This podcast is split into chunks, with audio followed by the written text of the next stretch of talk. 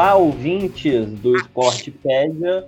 Não, você não está ouvindo errado, você não entrou em outro podcast.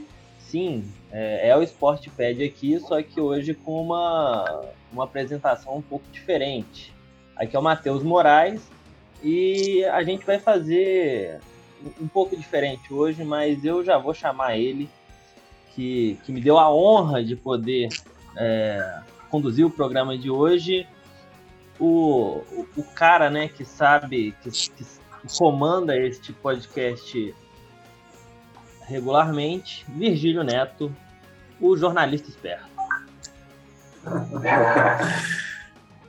Fala, Matheus. Bom dia, boa tarde, boa noite, boa madrugada a todos. Uma honra, depois de tanto tempo, né? Quase mais de seis meses.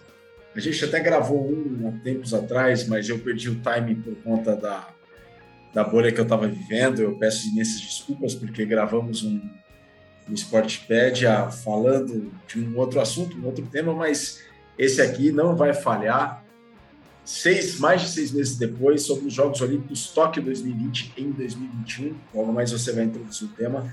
É uma honra poder abrir os microfones em mais um episódio do podcast que é o Sportpad, o 31 de todos. Uma honra poder estar aqui. Uma honra poder estar tá, tá, tá na presença de vocês, como sempre. E agora ele que sempre está aqui também, né, meu parceiro, e que tem coisas que eu não faço, mas que Lucas faria. Nossa, essa aí foi boa também. Pessoal, muita boa tarde, boa noite, ou até bom dia, né? A gente está aqui com o Virgílio, que estava direto do Japão, é uma pessoa internacional aí, cuidou, cuidou das Olimpíadas. É muito bom estar aqui com vocês, né? Ser mais novo episódio, tava com saudade. Confesso que eu até assustei quando eu vi a voz do Matheus aí. Falei, pô, Virgílio tá com a voz estranha. Mas vamos que vamos, é um episódio muito interessante. Vamos fazer aqui um overview do que foi as Olimpíadas, seus highlights e coisas interessantes da geopolítica e de ineditismo que aconteceu dentro dessas Olimpíadas. É, é isso aí, é isso aí. É, como os dois já falaram, né, nesse episódio 31, a gente vai falar um pouco, né, alguns casos que a gente, a gente achou interessante que aconteceram nesses Jogos Olímpicos, que, que já começa, né, sendo, sendo feitos é, em, em 2021, embora estivessem programados para 2020. É, Virga, tem é, jabá, né? Redes sociais, alguma coisa? Claro, temos o nosso Instagram, arroba esportpedia, e o nosso Twitter, arroba esporte, underline, arroba esporte, underline, pedia, o nosso Twitter, o nosso Instagram, arroba esportpedia. Estamos nos principais agregadores de podcasts, Spotify, Apple Podcasts e também no soundcloud.com barra esportpedia, tudo junto.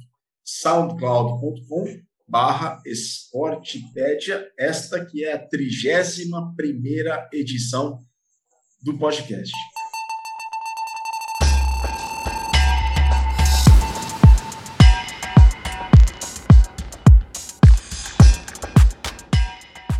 É, é isso aí. Então, sem mais delongas, vamos, vamos lá, já vamos passar para o nosso episódio 31 sobre os Jogos Olímpicos de Tóquio 2020. Bom, é, os Jogos Olímpicos eles datam desde a antiguidade, né, desde a da, da Grécia antiga, e a gente e desde 1896 que eles são são feitos né, na, na, no formato moderno, né? Então a gente vê que é, é muito é muito importante os Jogos Olímpicos pro pro, pro calendário esportivo mundial, né? Talvez junto com a Copa do Mundo, é, o, é o maior evento esportivo. Provavelmente é o maior evento esportivo a, acima da Copa do Mundo. Mas como a gente é brasileiro, a gente tem um, um carinho muito grande pela Copa do Mundo, né? E a gente, coisas que não não faltam para a gente é relacionar relações internacionais com os Jogos Olímpicos, né? O, primeiramente, você parar para ver como que o COI tem mais delegações do que é, a própria ONU tem de afiliados, como as, os países tentam sempre se filiar a, a, ao COI, à FIFA, antes de se filiar à ONU. Um exemplo claro é, é, é, é o país, o Kosovo, né? que, que teve sua independência em 2008, não é, é, reconhecido por todos os países. A Espanha, por exemplo, não, não reconhece o país, mas disputa, ganhou medalha e, e, se eu não me engano, tem, tem bons judocas no, na delegação. O judoca Kosovar eliminou né, uma brasileira, que foi a Gabriela Sim. Chibana. Sim, é, foi, de fato, é, houve uma judoca kosovar que eliminou uma judoca brasileira. E apenas para outros termos né, de exemplificação, a gente tem o atentado em Munique, em 1972, em que é, uma, uma célula terrorista né, da, de, de palestinos sequestrou alguns atletas israelenses é, no, no, todo o contexto né, da, da, da, década de 60 e 70 do, da, das guerras ali em Israel e na Palestina, nas, das anexações de Israel, né? Então a gente vê que é muito importante, né? Isso, os boicotes da Guerra Fria nos anos 80, é, um, um, uma imagem muito marcante que o pessoal viu de uma norte-coreana e uma sul-coreana é, tirando foto, se abraçando depois de uma partida, é, enquanto todo mundo acha que tipo as Coreias se odeiam, sendo que não é bem assim, a gente vê que os, os Jogos Olímpicos eles têm, né, um, um, pouco dessa questão política, dessa questão de, de relações internacionais. E, inclusive, né, puxando um pouco alguns exemplos na história, além desses que você mencionou, Matheus, é, dizer que, por, mesmo depois da Segunda Grande Guerra, a Alemanha competiu nos Jogos Olímpicos sob uma mesma bandeira das edições de Londres em 48 até Tóquio em 64. Então, só nos Jogos Olímpicos do México em 1968 que nós tivemos a República Democrática Alemã competindo sob uma bandeira e a República Federal Alemã competindo sob uma outra bandeira, né? A República Democrática Alemã, a Alemanha Oriental, e a República Federal Alemã competindo é, como a Alemanha Ocidental, né? E outros exemplos, outros casos também. A Egito e Síria, por algumas edições no, nos anos 50 até, o, até 1960, elas também competiram sob uma mesma bandeira, né? A República Árabe Unida, Egito e Síria. Então, são vários os exemplos aí de como é que as relações internacionais é, estão envolvidas com os Jogos Olímpicos e vice-versa. Nem se fala também nos boicotes, né, que são os casos mais. É, são talvez os primeiros casos dessa relação que vem à cabeça quando a gente pensa em esportes e relações internacionais. O, o caso dos boicotes, eu lembro de um episódio dos Simpsons, que eu acho que o Krusty lá na hamburgueria dele, ele faz uma promoção de tipo assim, ah, é, em tais esportes, se os Estados Unidos ganhar, você ganha um, um hambúrguer de graça. E aí era, era nas Olimpíadas que a União Soviética boicotou. Então, tipo assim, não, não ia ter os soviéticos nesses esportes que os soviéticos iam ganhar. Então, ele meio que foi à falência por conta disso. Inclusive nessa briga até pela, pelo modo que é feita a classificação de medalhas, né? Entre os Estados Unidos e a China, né? Porque tem um modelo padrão do COI, que é a mensuração pelo número de medalhas total, né? Se eu não me engano. Ah, não, pelo número de ouros. E tem a mensuração feita pelos Estados Unidos, que eles optaram que é pelo número total de medalhas. Agora, qual que é, mais válida, aí vai depender do que o nosso ouvinte decidir mas a oficial é a do número de ouros. Bom, é, a, a, gente pode debater casos históricos aqui até amanhã e não, não, passar por metade das coisas aqui. Então já, já vamos começar. Virgílio, o que, que te chamou a, a, essa atenção? O que, que chamou sua atenção, né? Bom, é, eu separei algumas situações que chamaram bastante a minha atenção ao longo dos Jogos Olímpicos Tóquio 2020. Né? Eu acho que você e o Lucas vão fazer uma abordagem bem interessante, claro, não poderia deixar de ser, não seria diferente, mas o que eu chamo a atenção para esses Jogos Olímpicos Tóquio 2020 é a conquista de medalhas pela primeira vez por alguns países. Né? Como você falou na introdução, que Kosovo, né, com o judô, né, que é um reconhecimento, é, a participação do, numa competição esportiva é um reconhecimento informal da sua soberania política, né? O que um país faz quando adquire independência é participar de um evento esportivo e se filiar à ONU. A filiação à ONU seria um reconhecimento formal dentro da política internacional da sua soberania e a participação em um evento esportivo, o reconhecimento informal da sua soberania política. Então, eu separei aqui algumas situações das primeiras medalhas de alguns países, né? E de algumas situações que, que por conta dessa medalha, projetam o país para o mundo todo. Né? Tudo bem, é, somos das relações internacionais, sabemos que esses países existem, mas se a gente perguntar se todos conhecem ou já ouviram falar do Turcomenistão, dificilmente ouviram falar desse país, que é uma ex-república soviética, né? Uma ex-república Segunda maior ditadura, né? Exato, que vive uma que vive uma ditadura desde o final da União Soviética, né? É governada pelo mesmo grupo político há 30 anos e é um país que aos poucos tem se projetado é, no mundo para ser um destino e ser e receber investimentos estrangeiros, a exemplo do que faz o Catar, a exemplo do que faz a, os Emirados Árabes Unidos, porque é um país com muitos recursos naturais, nomeadamente o petróleo e o gás natural. Então, ele trabalha ainda, mas muito tempo atrás, ele trabalha ainda há muito, muitos anos luz de alguns vizinhos, como no, do outro lado do Mar Cáspio, o, o, o Azerbaijão, né? porque se a gente pegar o Turcomenistão, ele está do outro lado do Mar Cáspio, numa margem do, do Mar Cáspio tem Baku, em linha reta, do outro lado tem o Turcomenistão. Então, ele está há muitos anos-luz de alguns vizinhos como o Azerbaijão, que também usa o esporte para se promover internacionalmente.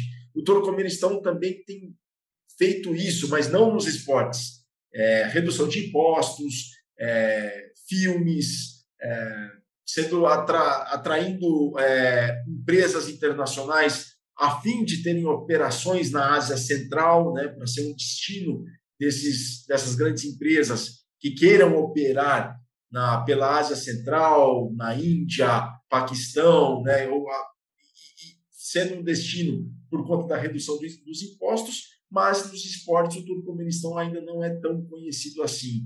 É, talvez o Turcomenistão seja mais reconhecido pela raça de cachorro que só tem lá, inclusive é estátua no centro de, de Ashgabat, né, que é o, a capital do, do Turcomenistão.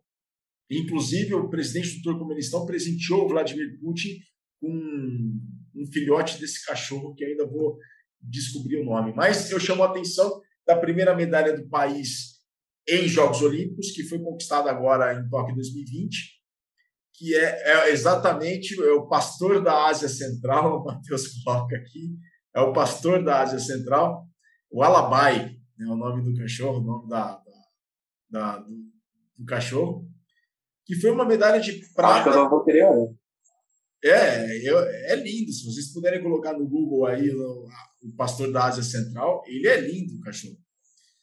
E foi a medalha de prata dos Jogos Olímpicos Tóquio 2020, conquistada pela Polina Gurieva, no levantamento de peso na categoria até 59 quilos para mulheres. Então, ela conquistou essa medalha de prata, a primeira do Turcomenistão nos Jogos Olímpicos. Então, eu chamo a atenção para essa primeira medalha do Turcomenistão e eu chamo a, também a, a atenção da primeira medalha do Burkina Faso. O Burkina Faso é uma é uma ex é um antigo território francês na, na África Central. Era chamado de Alto Volta até 84, quando foi renomeado para Burkina Faso, que no idioma local significa terra dos homens honestos, terra dos homens bons e honestos. E o Hux Fabrice Zangot conquistou a medalha de prata no salto triplo. Foi a primeira vez na a medalha de bronze no salto triplo nos Jogos Olímpicos Tóquio 2020. Isso ele conquistou no 5 de agosto de 2020. Coincidência ou não, 5 de agosto é o dia da independência do Burkina Faso, outrora Alto Volta, né, que foi o primeiro nome do país independente depois da, da, da presença francesa, da invasão francesa. Então, foi a primeira medalha do, do Burkina Faso em Jogos Olímpicos, o Rubens Fabrice Zangot, é, na, na, foi a, a medalha de bronze no salto triplo, a primeira do Burkina Faso, e, por coincidência, no dia da independência do país, no dia da, em que se completavam os 51, 61 anos de independência do Burkina Faso. Eu tenho mais um caso, mas eu prefiro fazer a volta aí com vocês para depois contar o terceiro caso. Eu acho que ele vai virar estátua no país dele.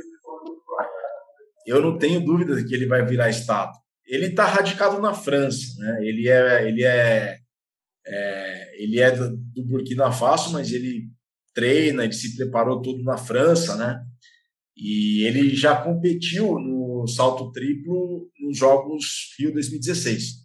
Mas a medalha agora ele conquista em Tóquio 2020, a primeira do Burkina Faso na história dos Jogos Olímpicos e justo no dia da independência do país.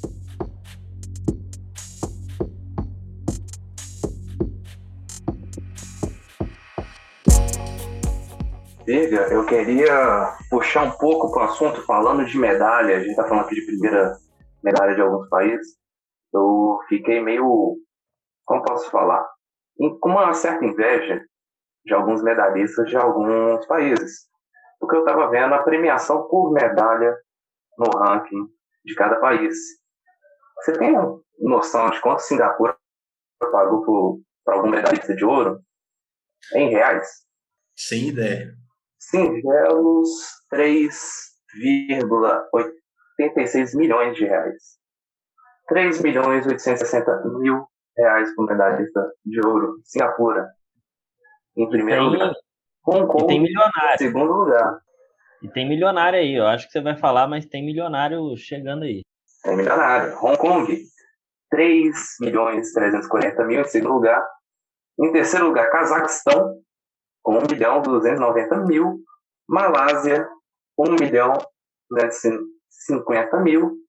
E, cara, temos aqui no quinto lugar a Itália. Esse aí tem um que virou milionário, hein? no caso até atípico. 1 milhão e 100 mil reais. Um caso muito interessante que eu acho que a gente vai falar sobre ele também. Perfeito, perfeito. A Itália, então, entrou nessa, nesse bolo todo. Entrou, entrou. E o mais interessante é que não são países usuais de estarem lá em cima na, no quadro de medalhas. Depois da Itália vem a Filipinas, com 1 milhão e 30 mil reais. Hungria, que foi até bem na classificação, com 870 mil reais.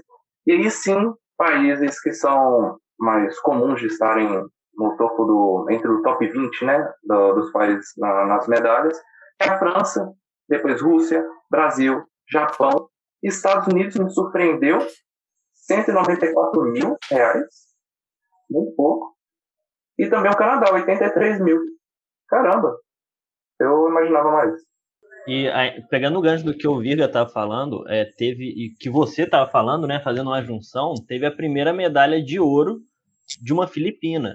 Não sei se é sobre isso que o Virga, o Virga vai falar, mas ela vai virar milionária. A, a weightlifter, como, como que fala em, em, em português? Perdi aqui. Foi o momento Luciana Gimenez. Mas a, a Dias, ela ganhou a primeira medalha de ouro da história das Filipinas e virou uma milionária, porque é o que você falou, é, ganha 1,5 0,3 milhão né, em reais, mas virou uma milionária e, e, e parabéns para ela.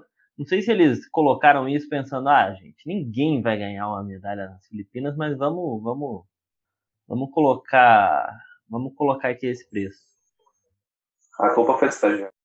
Bom, essa essa premiação aí, claro que cada país estabelece o seu critério, mas ela é proporcional, ela tem sido proporcional, claro, uma análise superficial ao tamanho do país, né? Ao tamanho do país, a população do país e, e a premiação. Quanto menores e quanto menores e populosos, menores e mais populosos forem os países, a premiação é maior. Exemplo é o Singapura, é Singapura e Hong Kong. É, numa primeira análise faz faz lembrar isso. Claro que quando chega na Itália, a Itália foge um pouco, e Estados Unidos, acho que a, o número de medalhas de ouro é tão comum, a, conseguir medalhas de ouro é tão comum que a premiação acaba sendo baixa, né? Porque é, não é algo não é algo raro.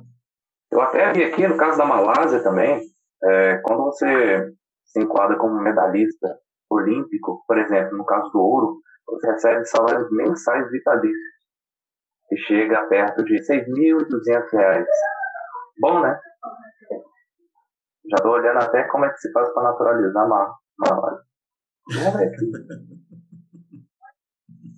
Mas até, até puxando aqui, Singapura oferece muito dinheiro porque Singapura tem muito dinheiro, né? É um, é um enclave ali e, e que tem é um país que é muito rico. Só que Hong Kong, eu acho que pode ter alguma questão que é a questão chinesa, né? A gente estava discutindo o quadro de medalhas, que o que aconteceu foi que os Estados Unidos começou, né? Alguns veículos de mídia estadunidenses começaram a colocar por é, medalhas totais e não por medalhas de ouro. É, isso só para passar na frente da China. No final, como ficou é, com mais ouros, é, colocou do, do, de qualquer jeito, porque ficou na frente da China de qualquer jeito. E aí a China meio que virou e falou assim: ah, vocês podem mudar, a gente pode mudar também. incluiu, no caso, Taipei né, e Hong Kong na sua contagem, passando na frente dos Estados Unidos. É, Hong Kong é, provavelmente oferece isso, esse dinheiro, é, de certa forma, para mostrar que é um país, porque. Matheus, é, só fazendo um adendo, eu tô até com medo como é que deve estar a classificação lá em Portugal. Eu não sei. Eu acho que é melhor conferir lá. Vai que incluiu o Brasil sem querer. É. Nesse, nesse caso, a, a, a, gente não viu ninguém roubar nosso ouro desde Portugal. Nos séculos passados, a gente não tinha visto nada e antes dessa. Sei lá. Mas, enfim, eu acho que Hong Kong pode dar esse prêmio, né? Provavelmente dar esse prêmio para um incentivo do tipo assim, olha, gente, vamos mostrar que Hong Kong existe como um país, né, independente da China, para o mundo, para as Olimpíadas, para todo mundo ver, para ganhar esse reconhecimento internacional, porque se a pessoa hoje em dia às vezes abrir um caderno de notícias, olhar e falar assim, não, mas peraí, como que a China quer incorporar Hong Kong? Hong Kong não é um país, Hong Kong ganhou medalha de ouro nas Olimpíadas. Então, eu acredito que tenha, tenha muito a ver com isso também, essa autopremiação de Hong Kong. Perfeito, Matheus. Eu lembro até o que o Vitor falou em um dos episódios, um tempo atrás, porque como é que você pode, lá no futuro, falar que Kosovo não existe, sendo que tem medalhista kosovar? Se Kosovo tem medalha nas Olimpíadas, então é um país. Como é que você vai refutar? Essa medalha. Eu acho que é algo. Acho que é a maneira mais fácil, como a gente sempre fala, né? De se autodeclarar um país independente. Claro, tem diversas outras classificações, definições do que, que se trata de um país com a soberania própria. Mas, cara, você tá nas Olimpíadas, ganhou medalha, é difícil tirar isso do livro de história. Exatamente, é muito difícil. Até, inclusive, chamou bastante minha atenção a seleção sueca de futebol, a seleção feminina da Suécia de futebol, que a centroavante número 9, Aslani, A-S-L-L-A-N-I. E por conta do meu trabalho, eu fui procurar a ficha dela, né? E o primeiro nome dela é Kosovare. Vocês falaram do Kosovo, né? O primeiro nome dela é Kosovare. E claro, não tem como dissociar do Kosovo o nome dela. E eu fui ver, ela é filha de imigrantes na altura iugoslavos, né, na altura que o Kosovo pertencia à antiga Iugoslávia, não a Iugoslávia primeira, né, que reunia Croácia, Sérvia, Eslovênia, Bósnia e Herzegovina, Macedônia, hoje Macedônia do Norte, mas os pais delas, os pais dela imigraram para a Suécia no final dos anos 90 e lá ela nasceu na Suécia. O nome do primeiro nome sendo Kosovare, Kosovare Aslani, né? que foi outra coisa que chamou bastante atenção, né? Muitos, muitas medalhas é, foram conquistadas, é, muitos países conquistaram medalhas é, tendo como os medalhistas povos imigrantes. É o caso da Patrícia Mamona de Portugal, cujos pais foram são imigrantes de Angola, os Países Baixos também, né, popularmente Holanda, conquistaram é, medalhas é, e os medalhistas, as medalhistas, muitos deles, delas, são têm origens na em, em povos imigrantes a, aos Países Baixos, nos Países Baixos. Então são exemplos aí inúmeros em que a gente pode mencionar esse fluxo migratório, o quanto ele contribui para o quadro de medalhas. Inclusive o Catar, né, que agora saindo um pouco do fluxo migratório, o Catar um, no vôlei de praia muito bem, né, com a melhor, melhor dupla da, da temporada, mas não sei se eles conquistaram medalha, mas que eles têm, que eles eram a dupla a ser batida no voleibol de praia masculino, essa dupla do Qatar, foi bronze, é medalha de bronze, exato, o Qatar, o Matheus acabou de colocar aqui para nós, a dupla do Qatar a ser batida, então o investimento do esporte, do Qatar no esporte, para além da Copa do Mundo de Futebol 22, passa pelo voleibol de praia, passa pelo esporte olímpico e isso ficou demonstrado agora na edição de Tóquio 2020 e 2021. Confesso que fiquei assustado. No vôlei de praia, equipe Qatari e além disso os lituanos, cara. Eu fiquei muito assustado, eu não sabia dessa, dessa força destes dois países no esporte que a gente vê como brasileiro. É, eu acho que a gente tem que. Pode, fala, Matheus, fala. Não, não, era lituanos ou letões, porque... Letões, o... letões, isso. Eu acho que é letão, letônia, é da Letônia. É, então, a, é a dupla letã que, que, que, eliminou a, as duas duplas brasileiras. Exato, Matheus. É, só para fechar um pouco nesse negócio do, do, medalhas e tudo mais, que ano tem sido da Itália, né? Porque a Itália ganhou a Eurocopa, ganhou 100 metros, é, 100 metros no atletismo, ganhou Eurovision. É um ano muito bom para os italianos. Eurovision é de música? Sim, Eurovision é a competição musical europeia que eles não ganhavam há muito tempo, ganharam com a banda Maneskin, que, que é uma banda boa. É, tá fazendo sucesso com a música Begging. Nossa, é aquela do, do TikTok, né? Mas Portugal também, né? Na, em 2016, a seleção de futebol, a seleção masculina de Portugal venceu a Euro e também venceu o festival da Eurovision, né? Euro, Festival da Canção da Europa. Se não me engano, o cantor era Salvador, alguma coisa assim. E, e foi um ano muito em grande para Portugal 2016, né? Mas é, é interessante, a, a Itália do atletismo foi muito bem, né? Além dos 100 metros, o revezamento funcionou bastante. Eles foram ouro no revezamento, 4 por 100. E o último italiano que entrou estava muito atrás, o Tortu. Ele estava bem atrás, bem atrás nem tanto, mas estava é, em terceiro lugar e deu uma arrancada lá nos últimos 100 metros que passou à frente do britânico e conquistou o ouro. A Itália muito bem no, no, atletismo, no salto em altura, também dividiu a medalha com outro atleta do Catar, né, dividiu a medalha, que num gesto de um, um, altruísta do Qatar, ele optou por dividir a medalha com o italiano, que eles tinham alcançado a mesma marca, né, no mesmo número de tentativas, só que o italiano estava muito lesionado, talvez abriria a mão de mais um salto, e o Qatari foi lá, não, vamos dividir essa medalha. E o terceiro colocado, que era um atleta de Belarus, também tinha obtido a mesma marca, só que em mais tentativas do que os outros dois. Então acabou que o, o atleta de Belarus teve que ficar na, teve que as, ficou com bronze e os dois atletas, né, o Qatari e o italiano, ficaram com a medalha de ouro, né, os dois medalhas de ouro.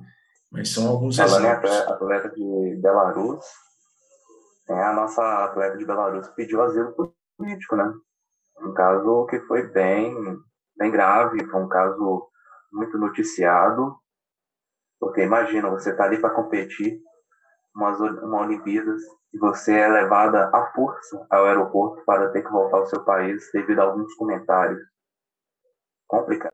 Complicadíssimo. E o marido dela escapou também para a Romênia, né? Saiu para a Romênia ou algum outro país vizinho ali, não me lembro qual, mas ele, o Polônia, acho que ele foi para a Polônia é, para ficar mais seguro. Foi na Polônia que eles conseguiram o asilo, né? A Belarus, né, a última ditadura da Europa, desde 94, o Lukashenko se mantém, se perpetua no poder. É, e eu tinha falado do Turcomenistão, o presidente atual do Turcomenistão ele está no poder desde 2007. É o primeiro, é o segundo presidente da história do Turcomenistão desde o fim da União Soviética. O nome dele é o Gurbanguly Berdimuhamedov. Ele é o segundo presidente, o, pres, o, primeiro presidente que era desde o do fim da União Soviética era o Sar, Sapar Murat Niyazov, né? E fala, Lucas, eu te interrompi. Rodrigo, falando de longevidade, né? A gente está falando aqui é, de pessoas que estão com um certo tempo à frente de um país. Não podíamos esquecer da, da grandiosa Rússia, quer dizer, é, é, Comitê Olímpico Russo, essa mudança de CNPJ que ocorreu aí pra, só para as Olimpíadas, né? Não, sem dúvida, o famoso ROC, a ROC, né? A Russian Olympic Committee, né? a ROC, a Rock Will Rock You, né? teve até o trocadilho, mas realmente né, teve essa questão por conta dos casos de doping recentes na, dos, das delegações russas. E, e por conta disso, a Rússia não pôde competir sobre a sua bandeira nos Jogos Tóquio 2020 em 2021. E, e ficou em quinto lugar ficou em quinto lugar. Muito aquém dos desempenhos da antiga União Soviética. É, a gente viu o Japão, claro, por estar em casa conquistando mais medalhas. A China nem se fala, Estados Unidos sempre, Grã-Bretanha, uma potência esportiva aí que se tornou nos últimos anos. E mas em termos de rendimento, né, em termos de é, qual país que se deu melhor em termos de medalhas proporcionais ao número de habitantes. E aí está o terceiro exemplo onde eu quero chegar. Né? Quais foram os países mais eficientes nesse quesito? E, bom, eu acompanho, até por conta do rugby, o desempenho da Nova Zelândia. A Nova Zelândia conquistou 20 medalhas para um país que tem quase 5 milhões de habitantes 20 medalhas olímpicas, o Brasil conquistou 21 medalhas olímpicas e tem mais de 200 milhões de habitantes. Né? Então, em termos de proporção, a Nova Zelândia está muito à frente de muitos países. Mas o país que mais se deu bem. A Nova Zelândia é do tamanho de populacional de Fora, 600 mil habitantes, não engano. A capital da Nova Zelândia? Au, é, Wellington. É Auckland, Auckland tem um milhão, né, que é a maior cidade, não é a capital. Auckland tem um milhão. Né? Wellington deve ter em torno de 250, 300 mil. Não estou consultando aqui Google, Wikipedia nem nada. Mas o país que melhor se deu nos Jogos Olímpicos em termos de medalhas e proporção é, ao número de medalhas, eu sei que o Matheus levantou o dedo ali. Matheus, por favor. Eu sei o que, que você vai falar, que é San Marino.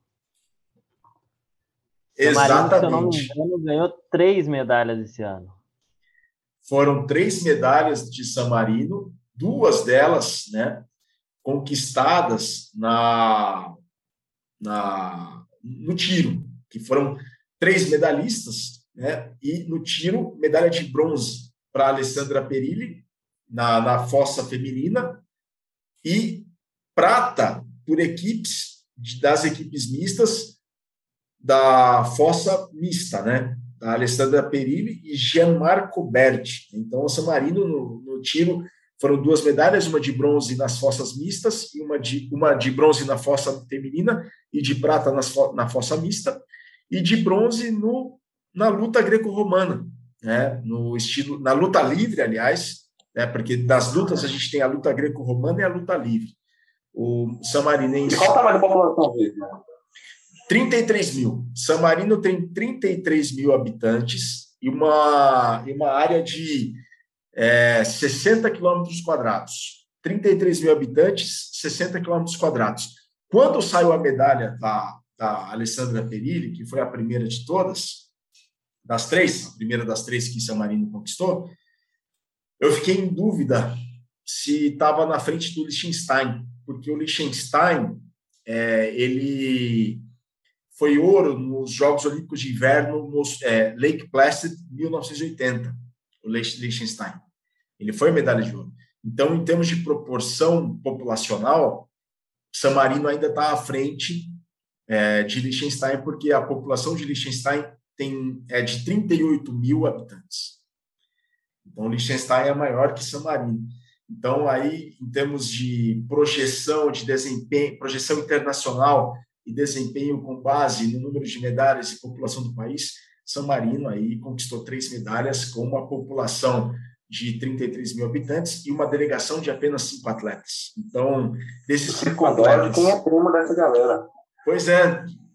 Olha, uma população de 33 mil, três medalhistas, é uma medalha para cada 11 mil habitantes. E foram cinco atletas na delegação de San Marino, 60% da delegação conquistou medalha. Olha, quer mais eficiência que isso? E é um país muito pequeno. A China, a China ficou em 88 lugar nesse proporcional. Mas a gente demais também, né? É. Mas, por outro lado, olha a Índia. Olha quantas medalhas conquistou a Índia e o número de habitantes que eles têm. E o segundo lugar também foi, tipo assim, dos Jogos Olímpicos de Verão também foi nessa edição, que foi o território de Bermudas, que ganhou seu primeiro ouro e tem uma população de 63 mil habitantes também. Então, já, já pegou o primeiro lugar San Marino, segundo Bermuda, e aí depois vai só ilhas, tipo Nova Zelândia, a Bahamas. na praia, né? As praias de San Marino. Eu acho que San Marino tem praia, né? Não, não, San Marino não tem praia, não. San Marino é, não é distante do mar, mas é uma é enclausurado dentro da Itália. A gente conhece San ah. Marino pelo GP de, da, da Fórmula 1, que nem em San Marino é, é em Imola, que é muito perto de San Marino. E talvez. Famoso enclave. É um famoso enclave e talvez o samarinês, o samarinense, né, samarinês mais notável que a gente conhece é o campeão mundial de moto velocidade em 2003, que é o Manuel Poggiali, que é de San Marino, nascido em San Marino. Foi campeão da, da, da, do MotoGP em 2003, né? Tá longe ainda. Bermuda, né? O Matheus falou de Bermuda. Bermuda é um, conquistou medalha de ouro no triatlo esse ano nos Jogos Olímpicos Tóquio 2020 e 2021 mas não foi a primeira medalha de bermuda nos Jogos Olímpicos, né? Que bermuda no boxe em Montreal 76 já tinha sido medalhista olímpico.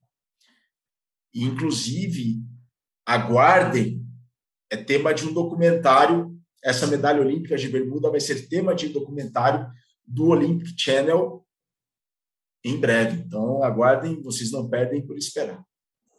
Que maravilha, solta um spoiler. Não, não é spoiler, porque já tem um trailer. Já tem um trailer. Se vocês entrarem no canal do Olympics.com no YouTube, tem lá um trailer. E é uma história bem é fascinante, entretanto triste ao mesmo tempo, porque é, é, é uma questão étnica que existe dentro da, da própria ilha de Bermuda, que fica ali a, é, é, é bem distante da costa da costa leste americana, está subordinada à monarquia britânica, mas tem uma autonomia. E por mais que tenha 60 mil habitantes, aquela ilha ela passa por problemas raciais e tensos problemas raciais. É, infelizmente, a gente acha que esses lugares, pelo fato de ser uma população pequena, talvez uma, uma um, por, pelo fato de ter uma população pequena, o desenvolvimento social seja maior, ledo engano. Os problemas que o mundo tem, infelizmente lá também tem. E eu não fazia ideia disso.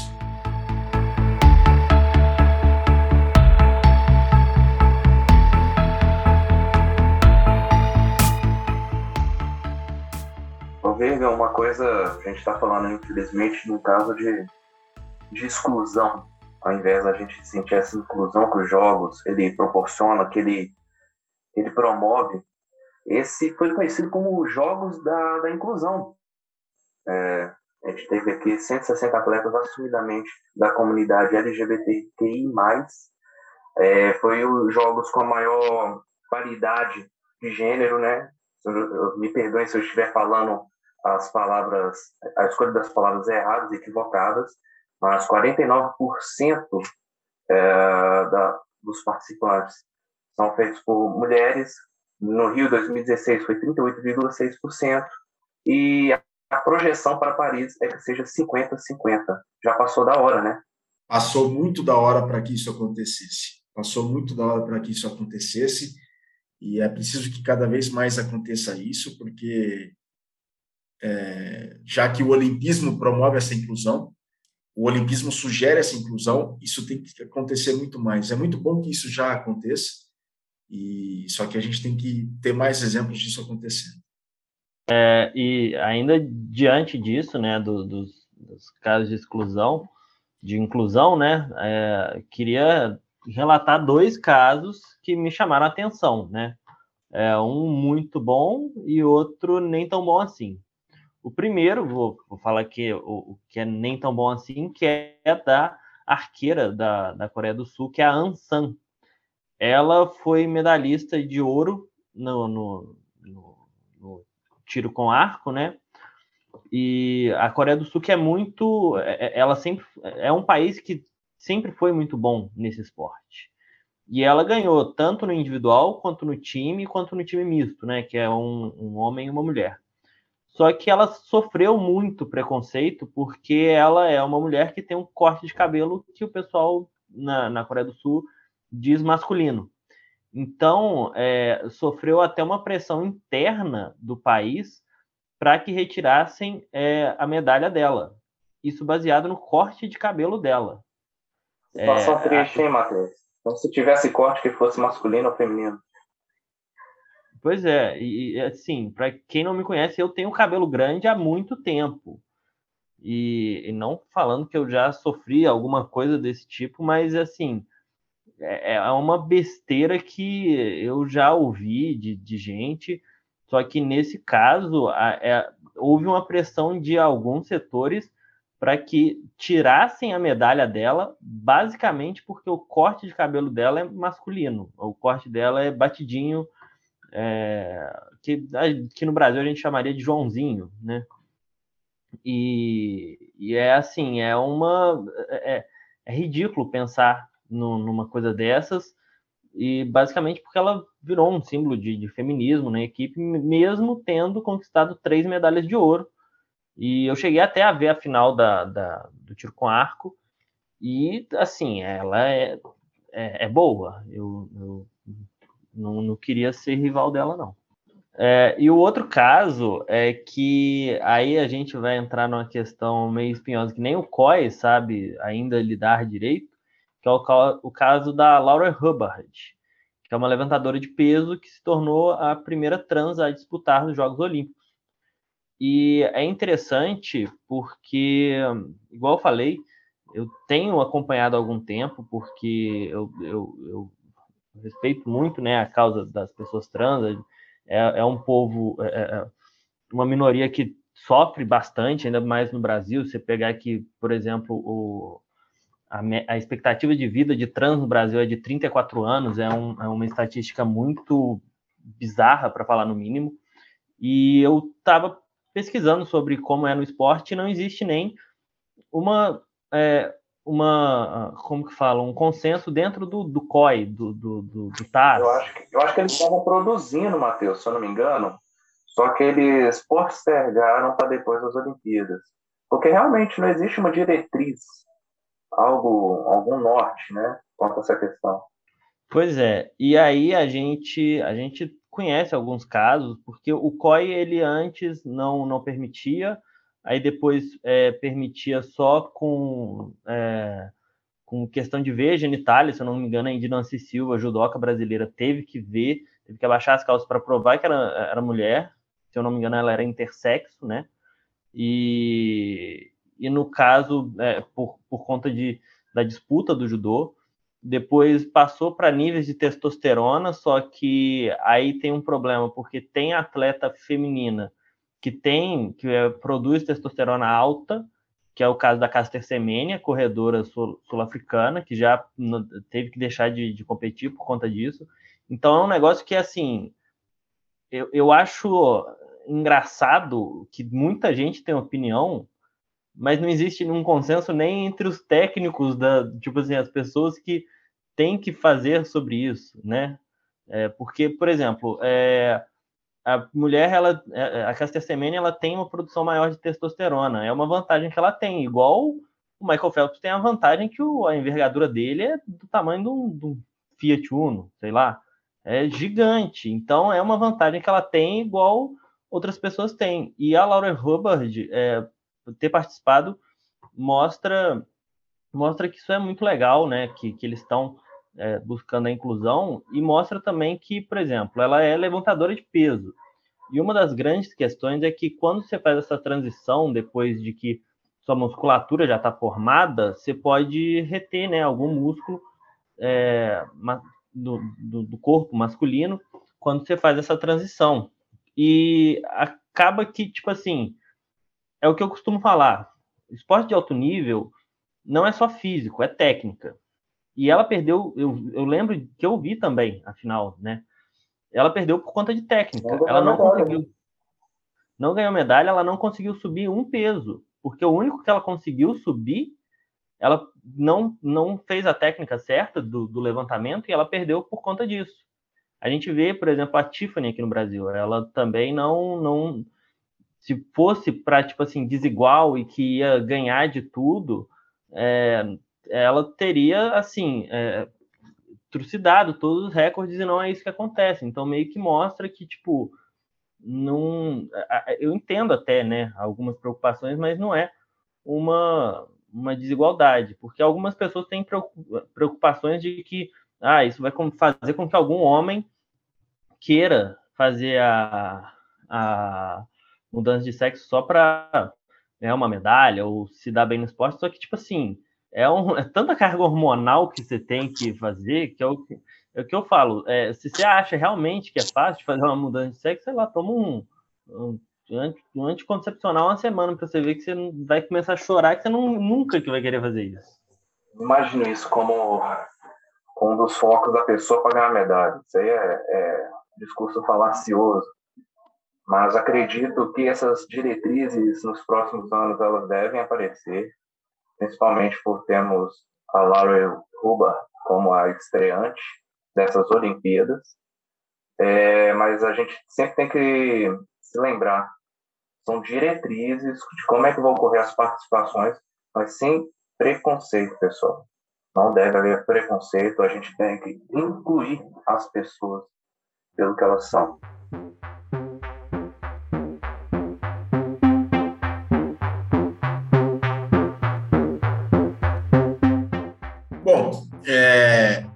Eu sei que a gente está indo para a reta final, mas eu quero lançar uma pergunta para vocês dois. Vocês acham que para Paris, em 2024, teremos um novo Estado soberano e uma nova delegação a disputar os Jogos Olímpicos Paris 2024? Vocês acham que isso será possível em três anos? Olha, eu tô pensando aqui o que que pode, qual país que pode é, fazer, se Bougainville pode ser. Eu tô se... com medo é de desaparecer a delegação. É, do, é. do Vanuatu, por exemplo. Tuvalu, é, um aquecimento global. Porque, mas no, países, países novos, não sei. Pior Será que, que eu tô, eu tô, eu tô puxando algum na minha cabeça, eu não tô tentando lembrar. Eu vou até abrir um mapa aqui, vai falar. Será que Catalunha, em três anos, adquire independência, forma uma delegação? Difícil, eu acho muito difícil. Se não aconteceu até agora, não vai acontecer em três anos. Acho muito difícil. Bom, até eu lá acredito, a gente igual eu falei, eu acredito, por exemplo, a gente está vendo um momento muito tenso, né? Uh, que ocorre hoje na China com a questão de Hong Kong e até com Taiwan. Né? Então, não sei. Eu acredito mais num, um sumiço de delegação de serem incluídas dentro da, da grande China mesmo, do que o aparecimento. Talvez a Coreia do Norte ser anexada pela Coreia do Sul, houver a reunificação da Península Coreana e não sei. Eles são bons não acho que, não, Eu não acho que a Coreia do Norte vai ser incorporada pela do Sul, se vai ter uma reunificação. E a questão de Hong Kong, se eu não me engano, o prazo de 25 anos é ano que vem, não é? Não, 50 anos é 2047. Ah, estenderam, é porque você não, era, era não, 25 ou era 50? Eu acho que era 50. Acho que desde o princípio 50 é, anos. De, é, de fato. Mas só, só se fosse por isso, né? Do, do, do, do prazo de autonomia de Hong Kong. Mas não sei, até porque não é, não é um negócio do dia para a noite que, que eles conseguem é, fazer alguma é, uma delegação nova. Se duvido muito que o Kurdistão vá vão fazer o território Kurdistão, embora esse poderia ser um país que já, já poderia estar tá, né, tentando entrar na, na, tanto no COI quanto na FIFA, mas algum daqueles países da, da CONIFA que a gente que a gente acompanha, Virgem, um, é, um Chipre do um, norte, um Chipre do norte, alguma coisa assim, tal. Não, não é muito é mais próximo. Não, mas é, a, a, última notícia que eu tive de lá foi que é, os turcos do norte e os gregos do sul do Chipre, eles estão chegando num acordo. Eles estão chegando num acordo, num consenso. Ah, porque até mesmo os próprios turcos, abrindo um parênteses, até mesmo os próprios turcos da parte norte do Chipre, eles não são tão unidos assim, porque você é, a gente tem os cipriotas turcos, né, os que nasceram no Chipre de origem turca, mas você tem também a, a imigração em massa que o governo da Turquia fez da Turquia para o Chipre, e justamente para tentar na ONU e nos organismos da ONU a soberania daquela parte da, de território do Chipre. Né? Então, são turcos, mas eles não são nascidos ou criados na ilha. Então, eles não têm uma identificação com a ilha. São turcos, mas cipriotas turcos não são. É, então, os próprios turcos da ilha lá, da parte turca da ilha do Chipre, não são tão unidos assim. Mas, até onde eu sei, um acordo nunca teve tão próximo de ser atingido desde 74, quando teve a divisão que faz de Nicosia ou Nicósia a única capital do mundo dividida até hoje. Né? A linha verde que separa a parte turca da parte de, grega da capital do Chipre. Eu gostaria de ver os curdos um dia nas Olimpíadas, eu acho que vai ser bem difícil. Gostaria de ver o pessoal da Groenlândia separando da Dinamarca. É, Desculpa, pessoal, não, não sou do movimento separatista, não. Eu gostaria de ver uma Groenlândia, seria muito interessante, uma população muito minúscula, um país muito ativo, disputando umas Olimpíadas. Eu, eu, abri, eu abri aqui e lembrei, talvez pode ser a região do Tigray, na Etiópia, ou a Somalilândia, já que são duas regiões que, que estão em conflito, né? Para ter uma ruptura com, com o governo não, não custa nada. Só que eu não duvido de, do seguinte, da Escócia poder, às vezes, tentar é, competir fora da Grã-Bretanha, e eu não duvido de, do Havaí tentar competir, porque o Havaí ele compete é, por si só no, no World Surf League, né, no, no surf. Então, verdade, eu, não duvido, eu não duvido que por conta do surf, o Havaí tente, tente virar e falar assim: olha, não, nós vamos fazer a nossa delegação do Havaí embora seja um estado, mas tentar fazer igual Porto Rico. Ah, mas por se tratar de Estados Unidos, É, Porto Rico, verdade. Então pode ser que, pode ser que sim. Porto Rico. Mas eu creio que da Escócia mais plausível. É verdade, Porto Rico e as Ilhas Virgens Americanas. Né? Verdade. Que, mas assim, aí tudo bem. O, o, o estatuto do Havaí, o status do Havaí é de Estado norte-americano. As Ilhas Virgens Americanas e o Porto Rico são estados não associados à Confederação Norte-Americana. Mas, enfim, é um bom exemplo aí o que o Matheus mencionou, mencionou. Mas eu acho, eu acho que não seria tão difícil, porque os Estados Unidos ainda tem muito, muito surfista bom, apesar do Havaí, né? De, de ter gente da Califórnia, por exemplo, e igual Porto Rico. Porto Rico ganha medalha em atletismo porque eles são bons no atletismo, mas os Estados Unidos também é bom no atletismo. Então eles não, acho que eles não se importam. Então eu não duvidaria se fizesse uma pressão junto com, com é, o comitê de surf, né, é, internacional. Eu não duvidaria deles tentarem fazer uma pressão e, e, e disputarem, é, nem que seja só o, não, não tem como disputar só uma competição, mas tentarem disputar o, o surf com a bandeira do Havaí. Eu tenho medo até da, do comitê da Palestina não participar do, do próximo, Matheus.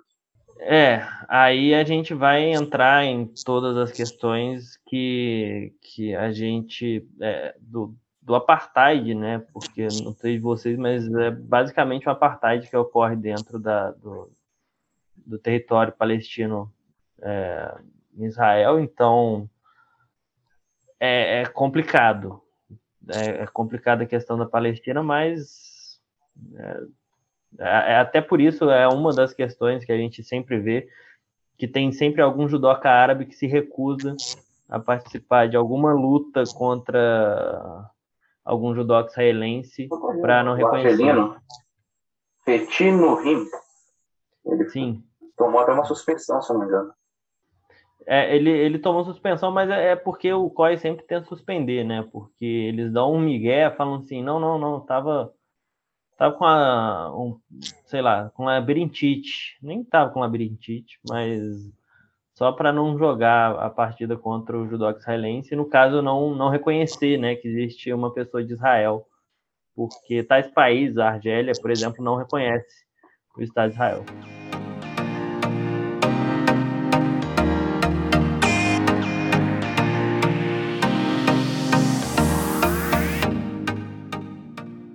Bom, é, essa foi a edição número 31 do Esportepédia. A gente deu uma devagada sobre o, os Jogos Olímpicos de Tóquio 2020. Podia falar muito mais coisa. É, se vocês quiserem um segundo programa, deixe, é, comente né, nas, nas nossas redes para a gente saber. Mas muito bom, né? Como sempre, estar tá na presença de vocês para poder fazer esse debate tão, tão, tão bom que a gente, a gente pôde proporcionar para os nossos ouvintes hoje.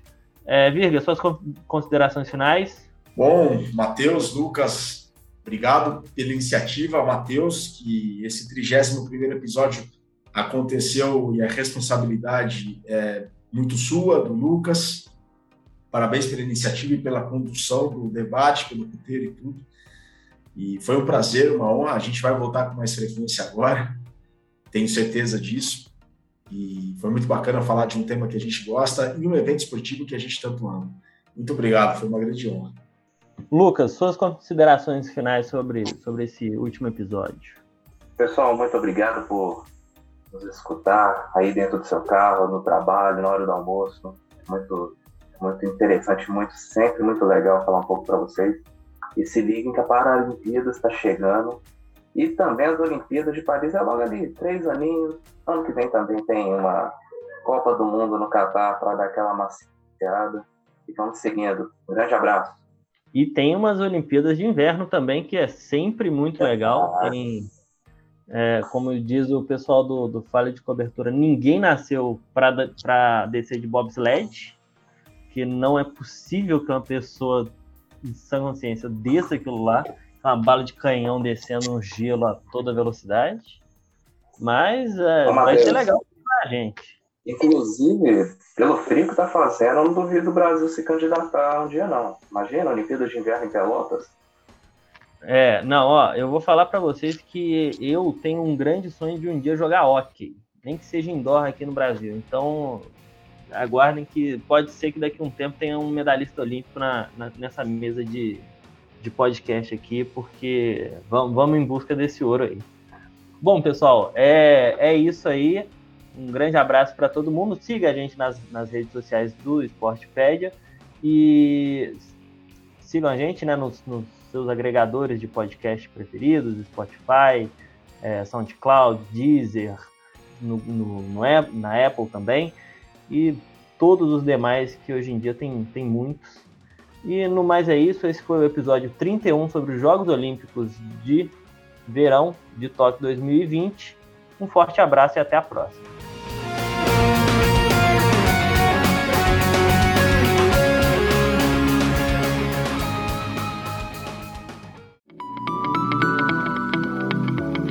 Esse programa que você acabou de ouvir tem a produção da Scrum Prod.